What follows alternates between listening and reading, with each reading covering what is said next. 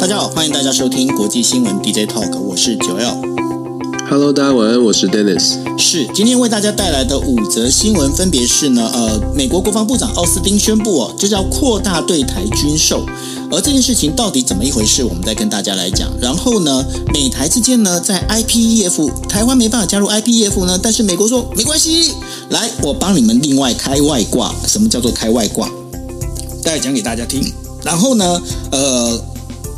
哥伦比亚呢，这我们在讲中南美洲的哥伦比亚呢，他们呃进行了这个总统大选哦。那这大选之后左派获胜，那这会不会对于美国会有一些影响？再跟大家讲。另外哈，就是我们在讲的 OPEC，大家过去呢，大家如果常听我们国际新闻 DJ Talk 就应该知道 OPEC，我们在讲 OPEC Plus，但是呢，现在 OPEC 说 No No No，我不想要 Plus，对不对？我不想大佛普拉斯。为什么他不想 Plus？到底发生了什么事？然后呢，韩国地方选举呢，呃，在就是呃今天呢，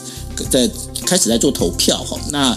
呃，出乎意料的。居然呢，就是执政党呢，这个占有优势的地位，这让很多选情观察家跌破眼镜。到底为什么来？大家跟大家做分析。先来讲第一则新闻哦。那第一则新闻呢，就是美国国防部长奥斯汀宣布哦，打算扩大对台湾军队的武器支援还有训练，来应对中国对台湾日益增长的威胁。他强调所谓的综合威慑。也就是说，在所有的战区呢，他必须要深化跟盟国的合作，而且他说，哦，如果是侵略的代价呢，那就将是是愚蠢，而且是极其明确的。而且他表示，他希望日本在这一次这个整个一个活呃，等于说防范呃在整个活动当中啊，能够对中国发挥的那个更大的一个作用力哦。奥斯汀呢，他将出席在十号到十二号在新加坡举行的亚洲安全会议，那另外一个名称叫做香格里拉会议哦。他准备要讨论的是印太地区的综合防御战略，而且呢，他还要跟中国的国务委员兼国防部长魏凤和见面。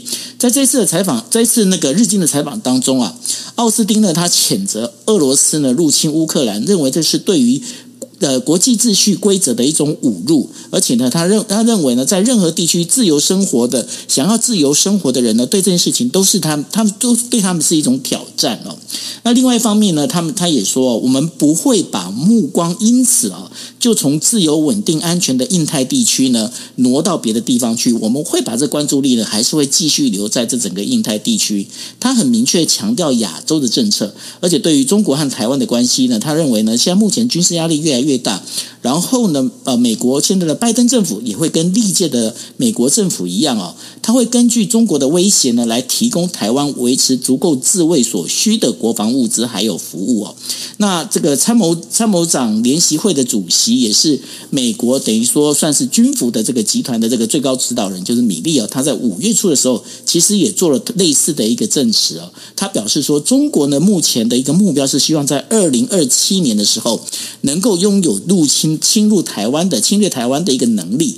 所以呢，那奥斯汀的这样的一个发言，其实其实更表明了这个对于台湾扩大军售还有训练政策的一个非常重要性。当中哦，其实我自己倒是认为，一个呃，与其说重点放在扩大军售，还不如在谈哦，就是训练这一件事情。其实呢，这也是我一直非常担心的一个状况，就是说，台湾即便拥有武器，但是你跟美日之间哦，这个共同协调协调作战的那个能力如果没有，如果没有经过这样的一个训练的话，其实台湾即便是有武器，它还是孤鸟一只哦。丹尼斯对于这样的整个一个呃奥斯汀的发言，以及他接下来在香格里拉会议里面，他其实要跟中国的国防部长魏凤和见面哦，为什么他在这之前会先放出这样的一个风声呢？我对，就是基本上美国一直的态度都是一致的。我们一直在强调，美国的态度是一致的，就是要维持台湾的台湾的这个自主性哦。当然他，他们是说不会支持台湾本身的这个宣告独立，可是支持台湾以民主的方式存在，这是美国一贯的立场跟价值。那事实上，美国为什么要放出这个讯号呢？跟他在香格里拉会议目前传出来，希望 Lloyd Austin 可以跟这个魏凤和进行一个会晤。这个会晤六月十号到十二号这个会谈呢，基本上想要设定的是中美之间。在现在越来越紧张的气氛之下，是不是可以设定一些框架？他们叫做 guide 呃 guard guard rail，就是好像护栏哦。这之前已经听过这个名词了。什么是护栏呢？就是双方要了解对方的底线在哪里，而且是非常清楚的底线。其实之前我们在分析拜登总统为什么会在呃访问亚洲的时候特别强调说会用军事来介入，虽然后来美国的国务院有说了不同的说法，但是最重要的重点是美国一直在传递出这个讯号，这个讯号是想要知道北京当局你到底在台湾的问题上面。你想要传，你想要美国，或者是你想要中美之间用什么样的方式来来来在针对台湾议题哦，有没有一个确定的答案？美国是越来越想要清楚的知道中国的底线。那什么是中国的底线呢？虽然北京这边的底线一直在讲说，哎呀，台湾不能独立，可是其实大家在仔细思考的话，美国会更希望知道，在现在这个状态之下，中国的底线到底是不是？到底是说美国可以支持台湾到什么样的地步？支持台湾加入国际的组织，这个对中国来说，它是不是它的底线？如果中国不讲清楚的话，那美国继续帮台湾发声，包括了加入 WHA，包括了加入任何的联合国相关的组织，是不是每每有这样的机机呃有这样的机会或者有这样的情况的时候，中国都会采取比较大的动作？这个其实是很很很令人心烦，也很。也很麻烦的，也会影响到整个的国际的局势，或者是紧张的气氛，影响到经济哦。所以，美国现在趁着习近平，你可以说趁着，或者是看到了现在的根据各种的情报，目前中国国内有很多的问题，再加上习近平现在正要进入到第第三个任期，这已经是非常规的任期了。在这个状态之下，美国很想知道的是：好，你现在你自己的国内有状况，那我。我想要知道你在台湾的问题上，你要给我们，你要给台湾更多的空间，你愿不愿意给台湾更多的国际空间？那如果你愿意给台湾更多的空间，美国相对应的也在一中政策上面继续做表态，这样子呢，就是说双方可以达成某种某种共识，也就是台湾有更多的这个国际发声的机会，但是不会导导致兵凶战危，这是美国很想知道的一个底线。那魏凤和跟 Lloyd Austin 在军事上面先去谈说。双方的防防护的这个围栏在哪里哦？当然是要降低军事的冲突。在降低军事冲突要上谈判桌之前，当然美国会希望说表达更强力的支持台湾的立场，用这种强化台湾来。告诉北京，如果你要采取军事行动，你的成本会更高。如果大家在看，像这两天 CNN 也做了一个非非常详细的一个比较大的标题去做一个比较，所谓的中国入侵台湾它的可能性哦。事实上，根据 CNN 的这篇完整的报道呢，它讲的是中国入侵台湾，如果单单只就军事实力的话是有可能的。如果大家看 CNN 的报道是有可能的，但是重点在于代价会非常的高。那它这个 CNN 的分析里面呢，他并没有特别的去讲说，如果日本、美国或者是其他的盟国如果果有任何的介入，他真仅仅只针对以现现况来看。呃，解放军要针对台湾进行攻击，他付出的成本会很高。那从这个角度呢，再包括他们访问了很多的智库学者，都在讲说，短期之内不会发生，原因是因为我们刚刚讲的成本很高。以目前现在的中国的状况，他不会想要负担那么多、那那么多的成本。但是有一个让大家比较担心的变数在于说，那。呃，这个底线如果不知道底线的话，激怒中国，所谓的激怒是让他失去了理智，让他觉得不得不这么做的时候，那这个风险还是在的。所以美国要做好各种的准备。那 Lloyd Austin 为什么会去强调说，刚刚九欧你讲的很重要很重要一点是训练的部分？其实台湾最差呃，目前最需要补足的不是只仅仅只在军军事武器的购买，真的是在训练。这个训练包括台湾自己本土的训练，自我强化。心态上还有包括体能战绩，还有整个军队的整个军队的这个磨合。更重要的是，台湾必须要有协同作战、协同的演训，这个部分目前是完全没有的。美国特别去强调强调说，会跟台湾进行更多的训练交流，透过训练的方式，至少台湾的军方会知道说，诶，跟美国如果有如果有这么一天需要协同作战的时候，战术预。战术啦、密码啦，是或者是设呃设，甚至很细节的，像是你知道我们当兵的时候那种口令什么，你都得要做协同协同的配合，否则在战场上一旦战争发生是没有办法处置的。事实上，现在在乌克兰，如果大家去看华盛顿华邮哦，《Washington Post》最近就上个礼拜刊出了一篇文章，他访问美国去乌克兰帮助乌克兰打仗的好几位的这个义义义务的这个军军队军军方的军军人哦。他们现在都回到美国了。他们告诉大家的，告诉华友的。报道当中特别去讲说，他们到了乌克兰之后会很惊讶，发现训练根本就是有太大的差距，根本就没有办法真的就做到协同的作战了，让他们很失望。他们一身好本领，想要帮忙，可是实其实上其实是格格不入的。不是说永远不可能，而是他们会发现，在乌克兰要帮助乌克兰，或者是跟乌克兰协同作战，需要很长时间的训练哦。这个是事实，在战场上发生的状况。美国当然也很清楚，想要帮助台湾，不论是真的要派部队。未来，或者是要给台湾更多的军事的资源，他首先必须把台湾的基础，就是本身的这个军事的基础体质，要得健全健全起来。那这也是我们一直在讲的。当我们在讲说美国会给台湾很多的协助的时候，必须要回过头来，非常诚实的面对台湾自己的军事准备是不是很充足。其实我这个礼拜，我不知道能啊，没关系啊，可以讲。我就在前两天才在跟美国的呃军方的智库开会。那这个会议当中呢，他。就说也特别，我只很婉转的说，就是这个会议当中，很多的这个军方的这个智库的朋友们就在讲说，他们比较担心的是，目前美国包括拜登政府、Lloyd Austin 他们呃，这个现在对于台湾的这些政策。目前都是很理想的，从美国的角度出发，就像我们刚刚看的，为什么九欧你看到这个新闻会说你会你会直觉的想到训练是一个大问题？美方现在也预意识到训练是一个问题，所以 Lloyd Austin 会提出来。可是怎么样帮助台湾，才能让台湾真的可以强化到他自己真的变成美国所期待的刺猬？这这个是实际的台湾军队的情况，跟美国想象的是不是有落差？其实是在这我之前参。参加了这个会议当中，很多人提出来的一个大问号。我们看到美国的参议员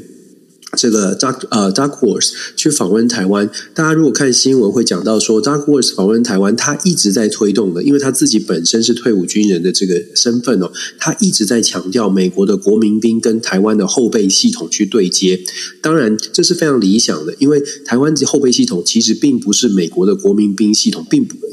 很难很难很难比比。这个很难对接，原因是因为美国的国民兵基本上他是常，就虽然不是常备，每天都在部队里面，但是他们有定期的训练，而且就是固定的营地哦。国民兵的体系是完很健全的。Duckworth 的提议，包括写在法案里面的提议是说，希望美国的国民兵体系可以跟台湾的后备动员体系去做对接，这个是美国帮助台湾训练的一个部分。在美国的这个想象或者是主导之下，像是国民兵的对接，像是这个军方的。的训练都是从美国的观点来出发。目前现在美国也在反思的是，台湾部分到底得到得到底对台湾军队的呃准备了解多少？那台湾军队的准备到底怎么样可以？真实的去探知台湾军队，包括了军人的军人的这个呃战争准备，包括心态的准备，还有人民的这国防意志的准备，到底美国得到的消息有多么的准确？是不是能够配合美国所打出的所谓的刺猬的战刺猬的战术，或者是防卫的战术？是不是如同美国所期待？这个是他们现在正在很努力研究，也是多方的去寻求说，如如果想要帮助台湾，打定决下定决心要帮台湾，那台湾的这个。部分，我们刚刚说的训练的部分，也是我们我们看到我们担心的部分，到底怎么样能够来补强？其实这就是为什么整套的看起来，美国说扩大军售，包括还有甚至是帮助台湾做训练，对美国而言这是很重要。问题是台湾的部分到底有多少是呃可以配合美国的战战略的安排？那我们自己的想法是什么？这也当然也很重要。整体来说，美方是真的觉得二零二七年非常关键。我我讲好多次，而且我也真的开了每一次会都被再提醒一次，都讲同样的话。二零二七年对于美国来说，大概是变成了一个华府的共识，他们都觉得二零二七年是一个关键年，在二零二七年之前必须要强化，而且也要把所谓的中美之间的关系给搞定哦。问题就是说，我们有没有注意到这个？也不是危言耸听了，但是真的很多的讯息是是告诉我们这样，我们可能真的要加加油加速，把大家的这个呃，大家凝聚起来吧。的确哦，尤其是在军队训练当中哦，我们有当过兵的，大家就知道哦，就是说这个，如果说你要跟盟军之间呢要做协同作战的话，包括了从整个系统指挥系统，再包括了这个飞机之间呢，呃，不管飞机大炮之间呢，怎么这样做的一个相互运用哦，这都是非常重要的，因为你总不能是这一打过去只没打到敌人，先打到自己，那就真的是很囧了哈。那所以呢，在这很多事情上面的这个呃训练本身，其实远远胜过了这个武器的使用哦。那当然，我觉得刚刚那个 Dennis 所提到的那个呃美国佣兵跑到那个乌克兰那边，我我在怀疑啦，这是这当然是纯粹怀疑，就是说也也许也有可能是因为他们所使用的是那个俄罗斯做的这些呃武器，他们其实是用起来不顺手，搞不好也会有这个问题在，你觉得嘞？报道里面他们是讲，他其实报道里面讲的很低调他讲到什么？他讲到说有次真飞弹，但没电池。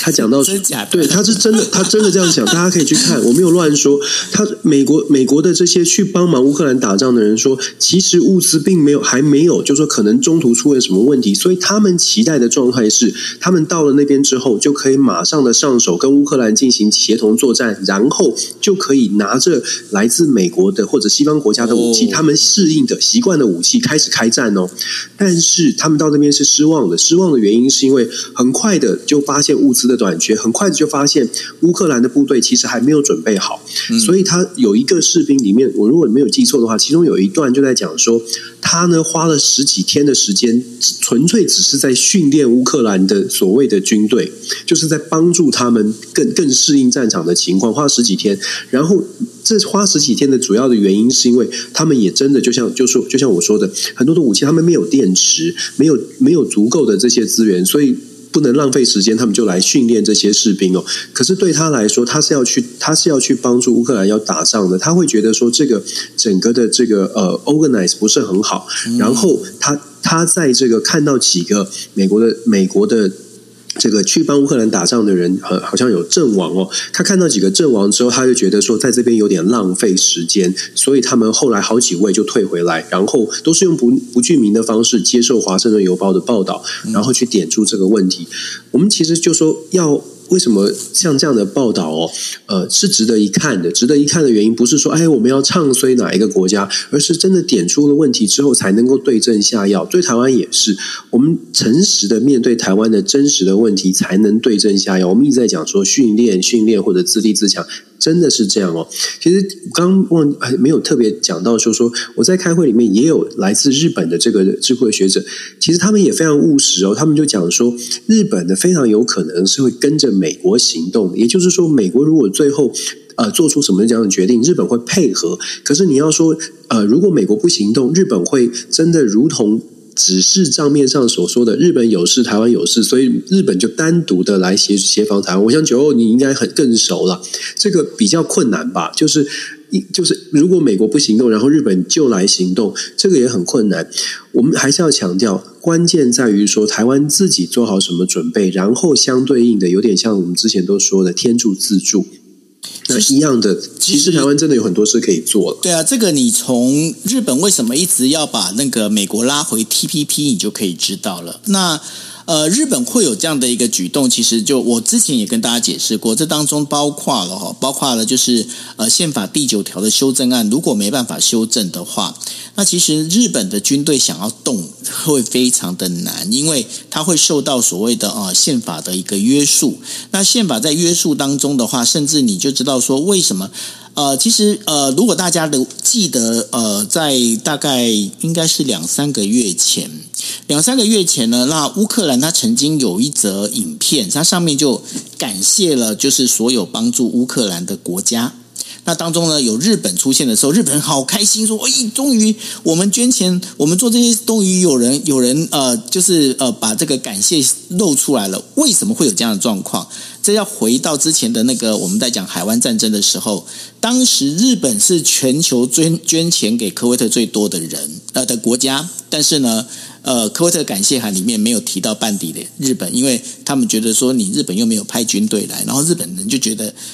我不能派军队，我已经给钱了，可是你为什么没有谢谢我？邓律师，你知道这个当中的最主要逻辑的哈？嗯，对，那就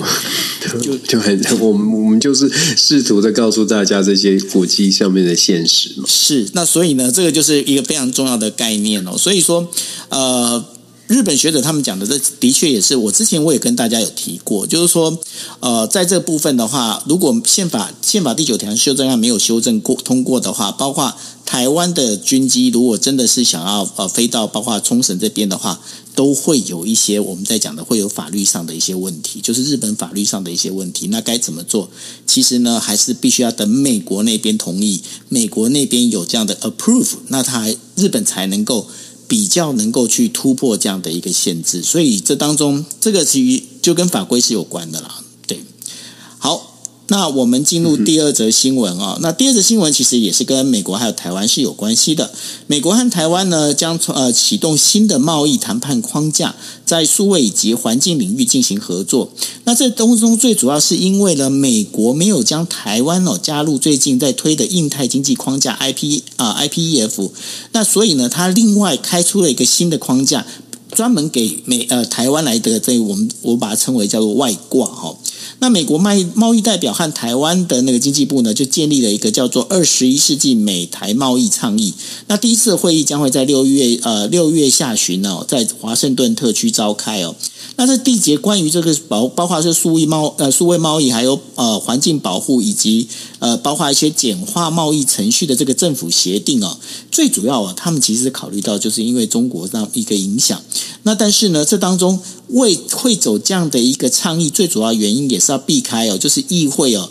这不需要议会去批准哦，而且不会预期就是有关关税削减的这个自由贸易协定协定呃 FTA 哦。那这当中其实是一个非常非常非常吊诡的一个事情。为什么是一个非常吊诡的事情？其实台湾一直希望能够加入所谓的这个自贸协定哦，但是呢，美方呢其实一直都很被动。那很被动的一个情况之下呢，那所以说在美台倡议里面也不还是不会提到降低关税这件事情，那这也不会涉涉及到供应链啊这相关的这些问题哦。所以说，虽然虽然美台的这个我们刚才在提到的就是二十一世纪美台贸易倡议，这的确是在补强，就是台湾没有加入 IPEF 这样的一个遗憾。但是呢，从整个观点这样观察来看的话，这个好像重点其实是着着重在于美国对中国的反击，对于台湾真正直接的好处，目前好像看不到。有些学者是这么提的。那 Dennis，你是怎么来看这样的一个事情呢？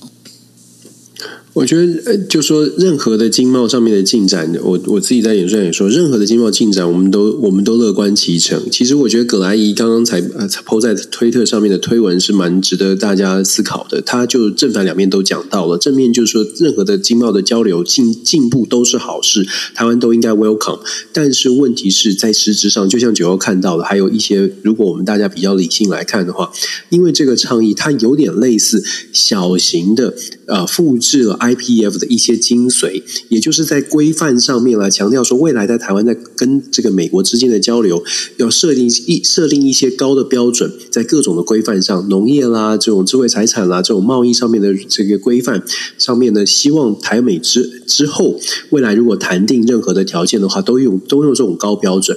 可是这个真的是一个 initial，就就是一个倡议哦。这个倡议呢，重点在于说，它设定的是未来台美之间要更更密。切的、更紧密的去做一些沟通跟谈判，这个有点模糊。当然，我们可以一样的正向的解读是说，哎，我们开启了一个新的机制。但是呢，如果更务实的来说的话，有一点点不太稳定的部分，是因为就像九欧你刚刚讲到一个重点，这不是国会需要通过的。也就是说，如果今天拜登政府、拜登的政权，他在接下来这几年，他愿意这个 initiative 这个继续这个倡议呢，变成固定的半年一会或者一年一会，或者是各个部会设定固定的期间，每年见面或者每几个月见面，那当然很好。那一定每一次的谈话谈判都有可能有新的小小幅度的进展，但是。比较令人担心的，或者还没有很让至少至少我们没有好像抓得很稳的部分，就是因为它并不是一个真的协议，所以就变成了，如果二零二四年之后不是拜登了，我们能不能够维持在不管任何人当总统的时候都能够维持这个倡议，就会变成一个很大的变数了。川普会不会上台之后又像过去找了这个 Robert Lighthizer，然后说台湾不是重点，然后就停止了这个倡议？这些这些事情，其实在过去东南亚国家也发生过，所以我们希望的是，当然这是一个很好的开始，但是非常冷静的去面对。在现在哦，其实台湾真的可以做的，就像我们一直在讲的，台湾现在可以做的是，既然这个门开了，既然这个机制现在有，那真的要好好的用智慧哦，快快速的把每一次的会话、每一次的会议都当成最后一次，每一次都要抢到一些东西。这样讲当然很很很贵、很很积极哦，可是真是这样哦，就每每一次的会议呢，都希望可以做好准备，然后每一次上谈判桌，每一次的见面，都想说设定一些目标，我们要去达成。这个是在跟美国的经贸的交流，尤其是有这个倡议机制之后，必须要去做到的事情。整体来说，这个倡议是真的就是开了一个门。问题是接下来能不能做到？然后 IPEF 为什么像像自由贸易协定？刚刚九欧说到为什么 FTA 不能签，或者是怎么不干脆签自由贸易协定呢？就像葛莱伊所说的，这个倡议呢是不呃这个效果或效度。其实不如 I IPEF，也不如 FTA，但是如果说真的利用这个机制，可以把这个机制里面列的条条所有的项目，什么什么贸易啊，或者各个产业都能够按照理想的达到。签下一定的协议的话，那至少某种程度可以补上我们台湾跟美国没有 FTA 的这个部分。这个这个没有 FTA 主要的原因是因为美国其实现在不是很愿意签 FTA。美国人民对于所谓的全球化，对于全所谓的自由贸易协定，其实并不是非常的欢迎。因为美国自己本身的市场呢，有太其实相对来说，美国其实尤其是中西部或者是制造业，他们是相对。非常保护他们自己的，在全球化之后，美国很多的工厂都外移了。这个就是为什么川普当年在铁锈带会大就是大受好评，因为川普就一直讲说，在他执政之后，所有的工厂就会回来，不管结果怎么样，但是真的打到了。美国的这个中西部的劳动劳劳啊劳工哦，那以这种状况来说，你可以想象，任何的美国总统现在在国内都不敢轻易的谈说，哎，自由贸易协定有多好。这跟二十年前不一样。二十年前、三十年前，在美国谈自由贸易，我们透过自由贸易，我们可以跟日本、跟什么国家建立很好的关系，美国会发财，美国会美国会赚大钱。当时大家会接受，可是现在美国人不吃这一套。哎，自由贸易协定对美国来说可以说是票房毒药，政治人物不。敢轻启，这也是为什么，就算有五十个参议员联名签名说要台湾加入 IPEF，或者是跟台湾签自由贸易协定，还是作为政治人物，他还是卡关在这里，因为他觉得人民可能没有办法理解为什么要签自由贸易协定，他还需要时间去消化跟争取支持。台湾现在也不需要朝着，我觉得台湾是。理想上来说，我们当然是有自由贸易协定最好最好，因为这代表的是市场也会打开，而不只是关税，而且市场也能打开。可是，在设定高目标之前，我觉得我们可以更一步一步的务实。如同我所说的，现在有了这个倡议的机制，每一次的对面对话，每一次的见面，六月份马上就要啊对话了，真的是在每一次对话之前，先设定好台湾自己。政府官员可能先设定好一定的目标，每一次去开会都要拿回一些一些些成果，至少在细项上，我觉得这个是台对台湾来说很务实的做法。那当然了，这个未未来短期之内，我相信，因为有了这个 initiative，可能代表的也是 IPEF 或者是呃或者是其他的这个经经济合作的这个机制哦。台湾恐怕就是说。嗯，短期之内也没有办法加入，因为现在已经有了这个 initiative。美国对于台湾给了部分的承诺，现在就考验了台湾自己是不是呃把这把这个目前有的机制好好把握，然后先不要可能先要要比较务实的去理解美国可能他想到的是 IPEF。应该不会短期之内不会考虑台湾。当然了，我我我当然希望这个我自己被打脸哦。我当然我每次讲这些哦，就是好像太过务实了。我都有心里其实都是想着，我如果被打脸，就说台湾真的签 FTA，台湾真的加入 IPF，我觉得都是好事。问题是我还是希望可以把这个呃。不好听的实话先说出来，先先让大家知道可能会这样。那我们应该至少可以把握的是什么？这大概是为什么我们这样分享。应该是说，就是说在呃很多事情上面呢，我们不要把事情想得太过圆满、太过完美，而是把在想说，嗯，我们可能最坏的状况会到什么样的地步？其实，Dennis 想要传达的出来的这个讯息，应该如果是我听起来我的解释的话，应该是换一个角度来讲，就是说好。台湾至少有这个，这个是算是我们最少有拿到的东西。但是呢，这最少拿到这东西之后，我们如果可以在这个基础上再往上走，可以先拿到。如果他有可能拿到 IPF，或者他有可能甚至有拿可能进入那个 TPP，有办法去做这些事情，哎，那很好。但是在没有的状况之下，我们先知道说，哎，我们先有这样的一个底在这一边。我这样解释应该没错吧？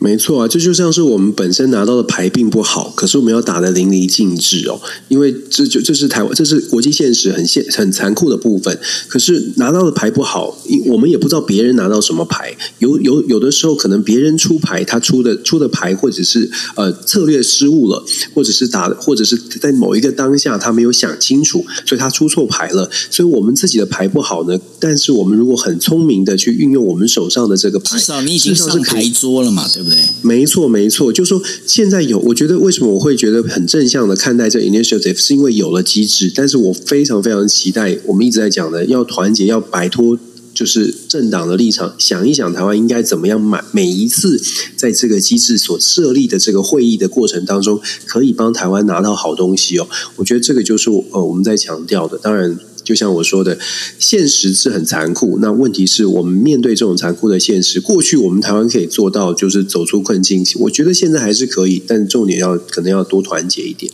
是啊，尤其是我，我真的是觉得在野党，尤其是国民党，麻烦让年轻人赶快出来，多出头，真的很重要。不要老是那些老人卡在那边，很烦。好，没关系，我们 我们进入 进入第三则新闻。第三则新闻其实有点关系，为什么？哥伦比亚政治圈有这么一句话，他讲说“一如既往”。那一如既往是怎么样呢？其实它是有一点点带无呃无奈跟讽刺的一个意味哦。那在这个二十九号的投票总统大选里头啊，那一样一如既往哦，就是呃这个一样是被一股力量所这个推倒哦。所以说，在二十九号的一个总统大选里面呢，那个原本原本以为啊，原本以为应该是可以出呃等于说可以出现的这样的一个叫做土呃土呃土铁雷斯，也就是它是一个中右翼的这样的一个呃等于说政党哦。他本身过去本来是被认为啊，他应该是杜克现呃现任总统杜克的接班人，但是呢，杜克他却是支持另外左翼的这个叫做乌里韦的这样呃这个人哦。那结果呢，呃，因为乌里韦他本身他们当中的话，一个是左派，一个是比较属于中间偏右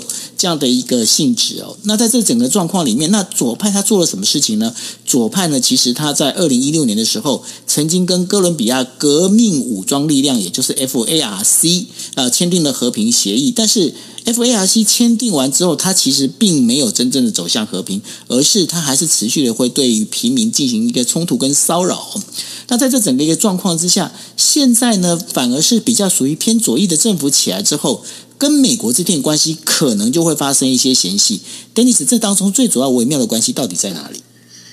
嗯，在讲哥伦比亚之前，我刚刚觉得你刚刚讲到那个 国民党的这个部分，我在想，实在是忍不住想多讲一句话。你说这个，我觉得，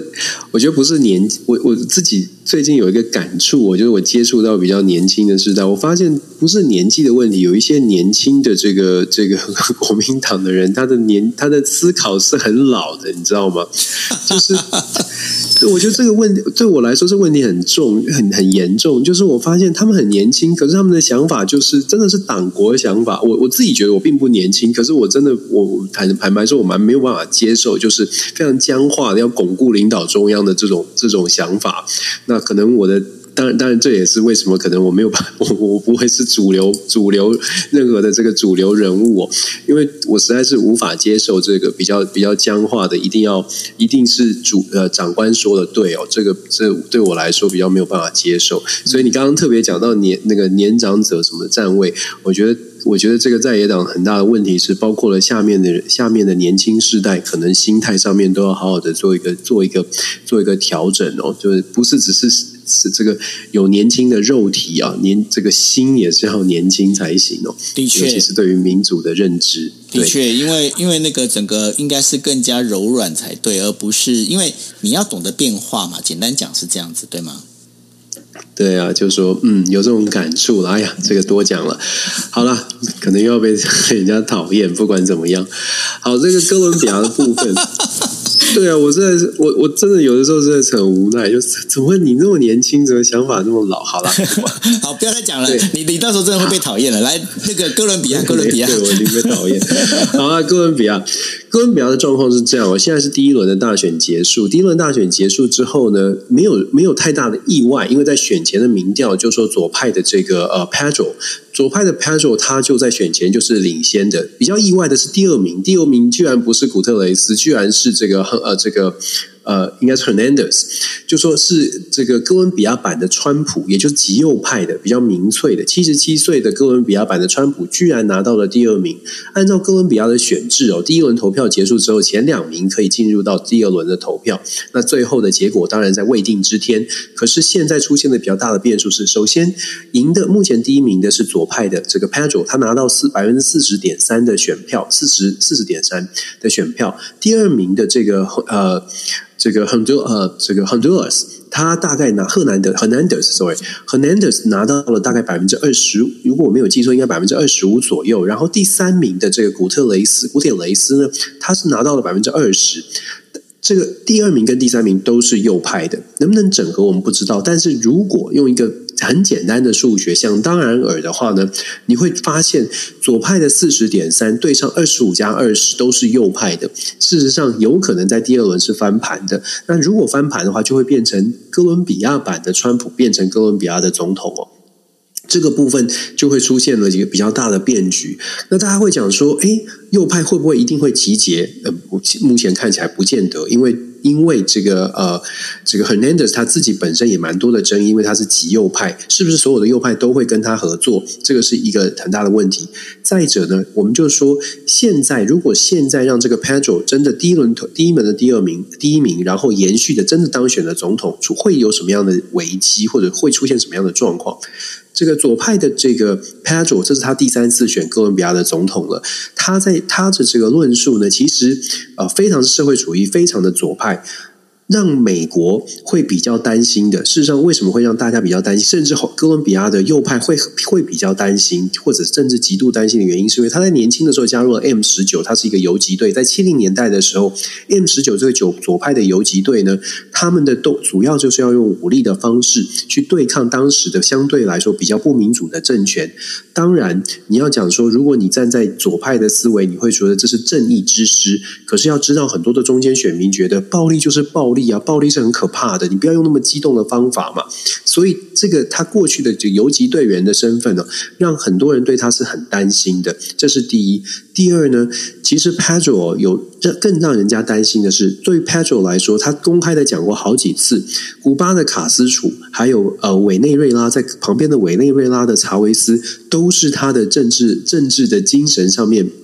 很尊崇的对象哦。那我们刚刚刚讲的这两个名字，大家就可以想象，美国喜不喜欢，或者大家这个世界怎么看待？有多少人是喜欢卡斯楚，多少人是喜欢查韦斯的？他们是不是狂人式的政治，狂人式的政治领袖？那当然就会就会让人家担心说，那 Pedro，你觉得他们是很不错的，你会不会变成他们这样呢？如果你变成像像查韦斯，像是卡卡斯楚这种人，那如何跟你沟通？尤其从美国的角度哦，美国虽然不会说啊，不不喜直接的表明说，哎，不能让 Pedro 当选，但是 Pedro 所代表的意识形态，以及 Pedro 所代表的。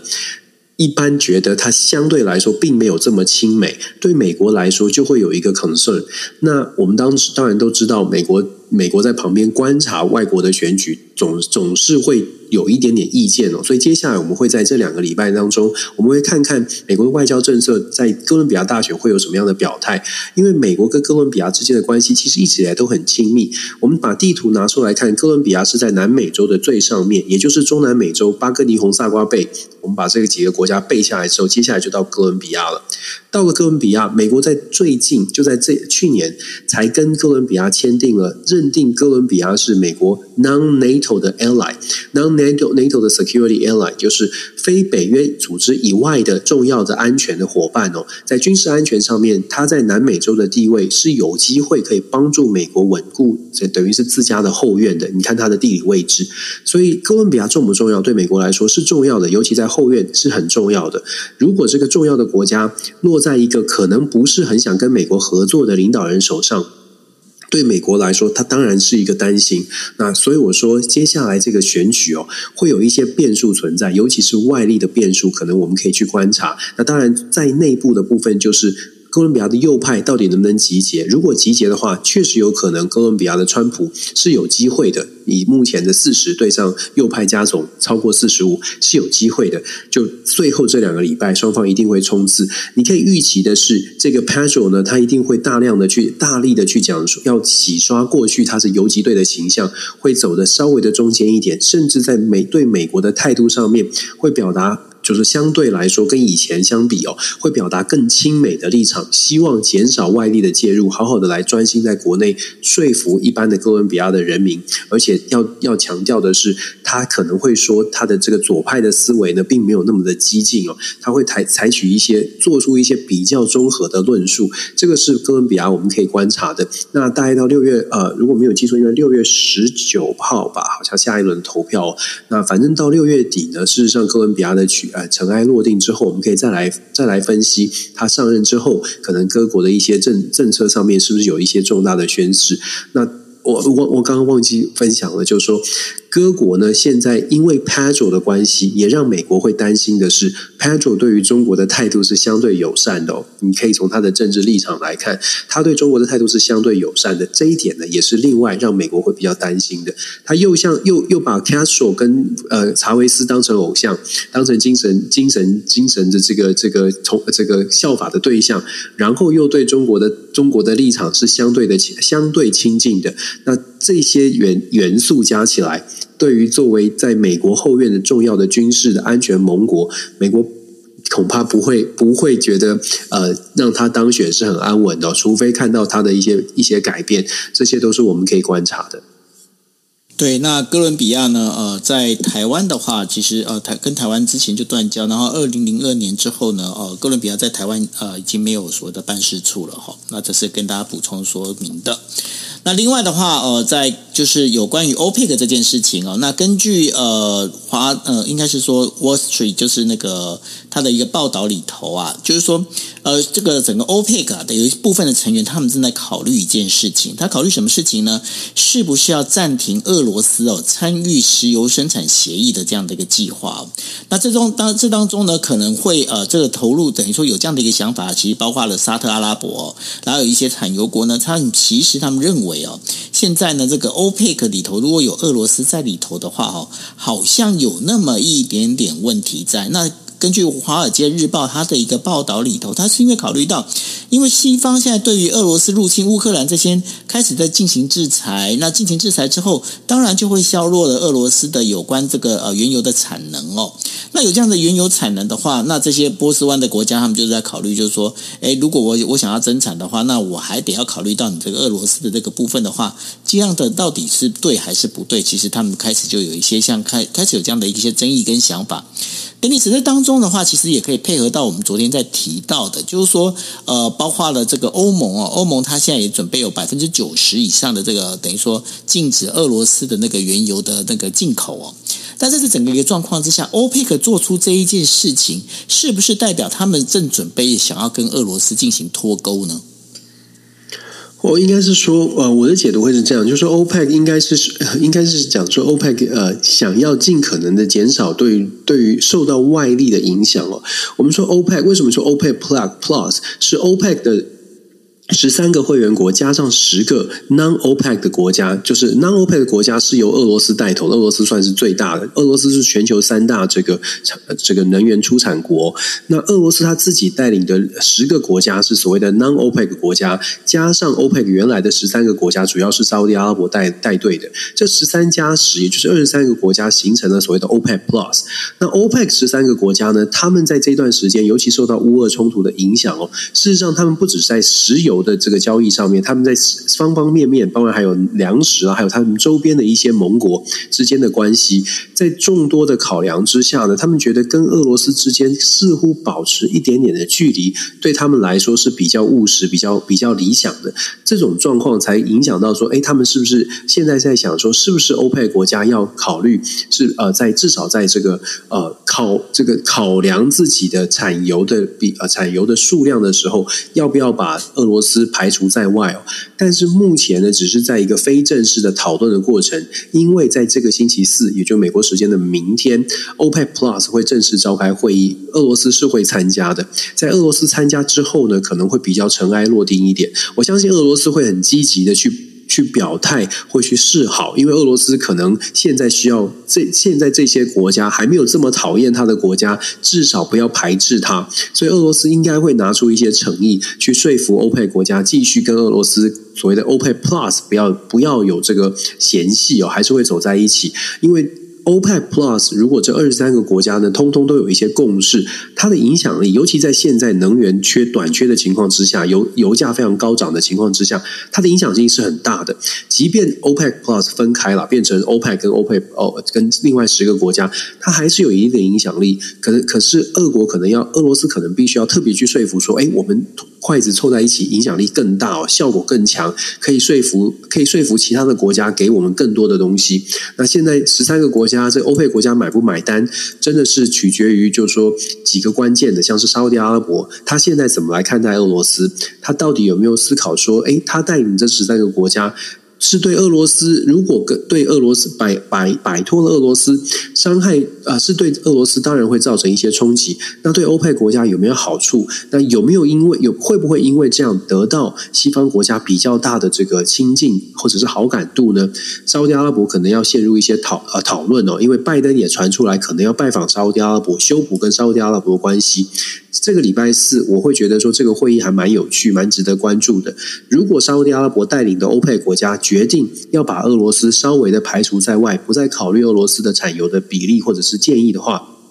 或许我们会接下来看到沙乌地阿拉伯跟美国的会谈，或者啊，甚至是 MBS，也许就会呃稍微的跟跟美国稍微修补关系。可是相对的，如果说欧佩国家还是一样的接纳俄罗斯，而且保持作为欧佩斯二十二十加十三的二十三个国家仍然是紧密的连接在一起的话，我会觉得美国的压力就会更大，美国就会拿出更多的利益去说服欧欧佩国家，尤其是沙乌地阿拉伯做出一些调整。我们在现在看到的啊、这些话题，包括 OPEC、OPEC Plus，现在看到这些话题比较多的是。呃，大家都在算计说怎么可以得到更多的资源，而这个资源，呃，也比较无奈的是，他们讨论的这个资源跟全球期待的这个石油是不一样的。他们讨论的是在怎么样在自己的国家安全上，或者在国际政治上面可以得到更多的筹码。可是其他的国家在他们的考虑当中啊，可能就会受到一些呃损害。所谓的损害就是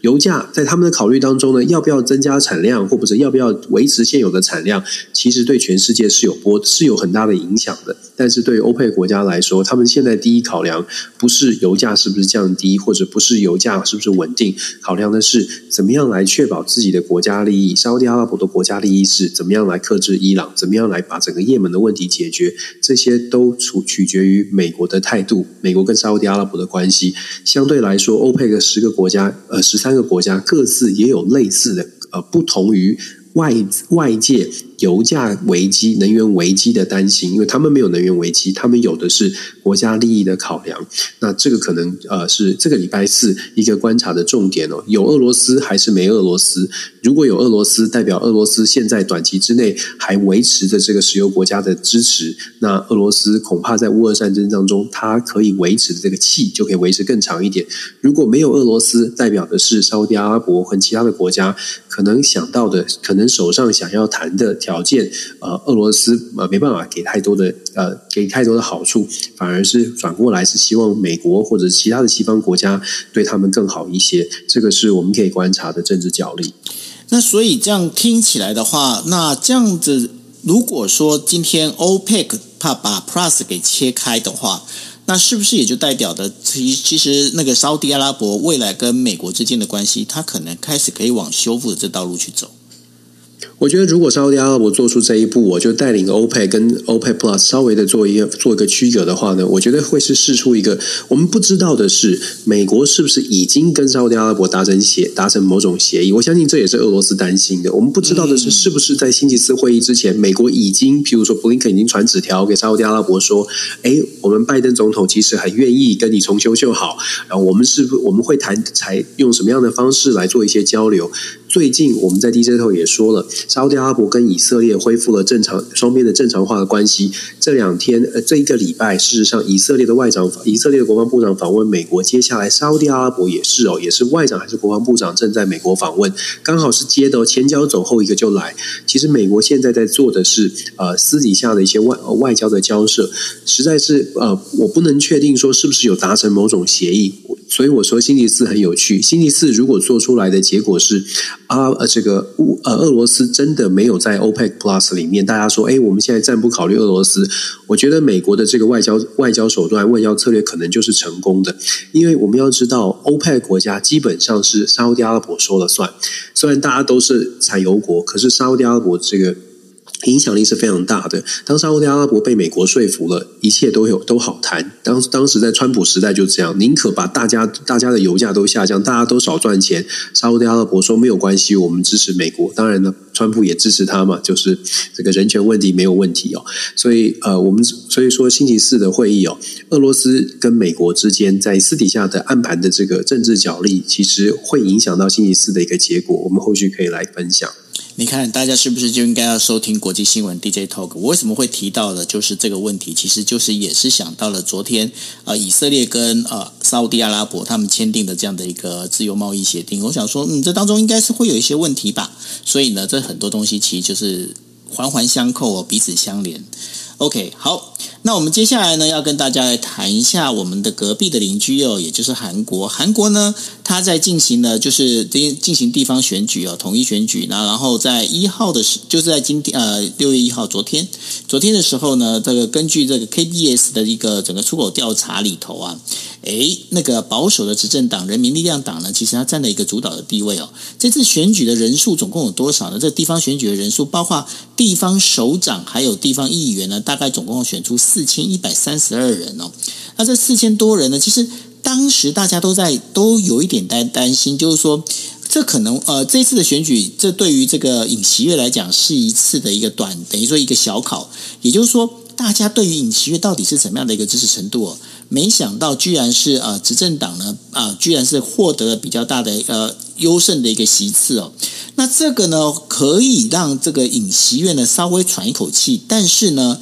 呃，在国会当中，在野党它还是有将近百分之六十以上的一个席次哦。那这席次呢，其实会让这个尹锡悦跛脚的状况还是会很明显。但是呢，从地方选举里头，也可以让目前的在野党开始会有点等于说有点意识到哈，现在民众其实对于呃过去呃就是过去的执政党，现在在野党啊。可能那个不满的情绪还是存在的哈。那打比方说，就是呃，有就是有人在进行一个调查哦，调查说，嗯，为什么对于在呃现在的在野党会有这样的一个情绪反应？其实有些人就讲说，哎，你在那个文在寅在你要退，等于说你要呃就是离开这个总统的位置的时候，你居然去把这个呃等于说。把这个减掉权哦，把它整个缩小，缩缩减的这减掉权，呃，很多韩国民众就觉得说，嗯，这是是一件很不应该的事情。另外还有一件很很重要的一个事情，也就是说，现在在野党里头啊，现在开始在呼吁一件事事情，就是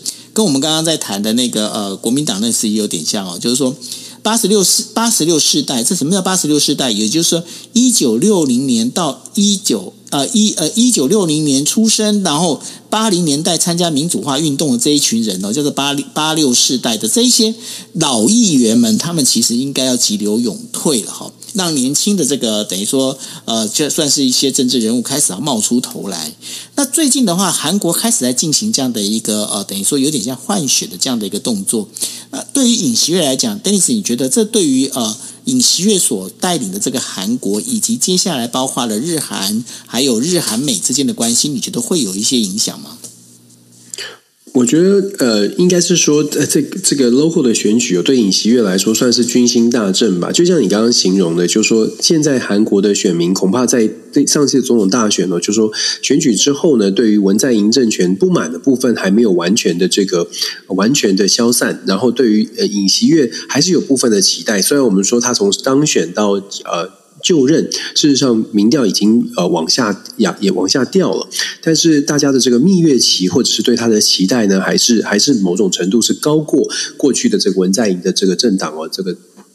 在野党的。那目前虽然在国会当中说，呃，在野党是报。有这个六成的席次，那在野党其实也在国会有做一些努力哦。就在选举之前嘛，就在选举之前这个星期，事实上在野党主导的国会呢，还通过了一个非常大规模的超过四呃超过六十二兆韩元，就大概四百九十五亿美金的这种补助的补助的这个中小企业的各种刺激经济的这样的方案哦，这史上可以是数一数可以说是数一数二的这个这呃这个大规模的预算案，那。大家会想说，哎，那在野党主导的国会，那国会做出这样的决定，提出这样的一个新的这个刺激经济的方案，他是希望说，哎，可以让大家觉得说，在野党其实，在国会当中还是为韩国人民做蛮多事情，试图的去影响，或者是得到比较大的一些优势哦。可是选举结果目前看起来，开到开票到目前为止，看起来呢，确实是尹锡悦的国民力量，呃。占据了非常多的席次，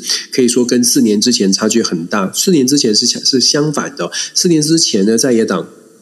事实上是拿到了民主党，事实上是拿到了十四席。那这一次看起来很有可能只只保留住不只保住四席哦，所以是一个很大的一个这个民意的反转。现在就是尹锡悦在这一次的地方选举之后，他在地方有了力量，然后他在这个行中央的行政是有力量的，唯一没有的就是中间的这个立法权。那立法的部分呢？如果说接下来呃。就说以这一次的地方选举来看，看起来民众现在对于尹锡悦确实是有高期待。那既然对尹锡悦有高期待，他可能会更有信心的在处理他的对外政策，包括亲美，甚至是跟日本修补关系。目前看起来尹锡悦比较有底气去做这些事情。那如果一切都发展顺利的话呢，也有也确实是很有可能让尹锡悦在两年之后的国会选举当中带领国带领国民力量去选得更好一些。那到时候呃，尹锡悦的这个如果说在国会当中也是由国民力量占下多数的话，尹锡悦整个的保守派的势力就比较有可能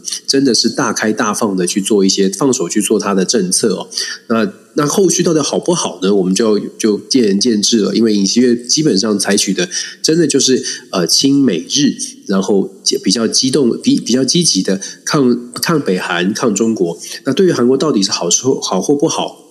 接下来可以观察，但是这个地方选举确实给尹锡悦比较大的信心，这个是毫无疑问的。嗯，不过谈到尹锡悦，你知道现在韩国最大的网红是谁吗？韩国的网红啊，我知道 BTS 很红，BTS 才去刚刚去那个呃华盛顿嘛哈，然后还去联合国嘛哈。对对，那你知道谁是最红？而且他吼，他真的红到怎么样？你知道，他只要身上穿什么拿什么哦，只要一被拍出来之后，立刻是秒杀。真的哦，对，有这种韩韩国的网红，对，就是尹锡悦他老婆叫做金建熙。哦，OK，我知道她长得蛮漂亮的，对不对？对对对，因为尹那个金建熙呢，大今年是四十九岁，她比尹锡悦小了十二岁。她是二零一二年的时候跟尹锡悦结婚，然后但是她背景非常妙，她怎么样？非常背景非常妙，她是呃经济大学的那个美术系毕业，然后有淑明女子大学的艺术教育硕士。那她曾经做过的事情是怎么样？因为呃，像她把那个从美国把这些呃艺术品要拿到韩国来展览的时候，你必须要压很大的一笔那个算是保证金，你知道？他完全拿出来是二话不说，钱就啪就丢出来这样子。所以呃，那然后现在的话，基本上好像是韩国的报纸跟日本报纸不一样。日本的那个呃，我们在讲日本的大概五大报，就是这个我们在讲主要报纸，其实不太会谈这些八卦。但是呢，听说现在的韩国的报纸哦，主要报纸其实那个我们在讲尹锡悦，也就是呃尹锡悦的夫人第一夫人哦金建熙的那个照片，最近蛮多的。其实这是我们今天为大家带来的国际新闻 DJ Talk，那也非常欢迎大家明天同样的一个时间哦，一样是呃台北时间十一点四十五分，我们呃明天见喽，谢谢大家，大家晚安，拜拜。大家晚安，拜拜。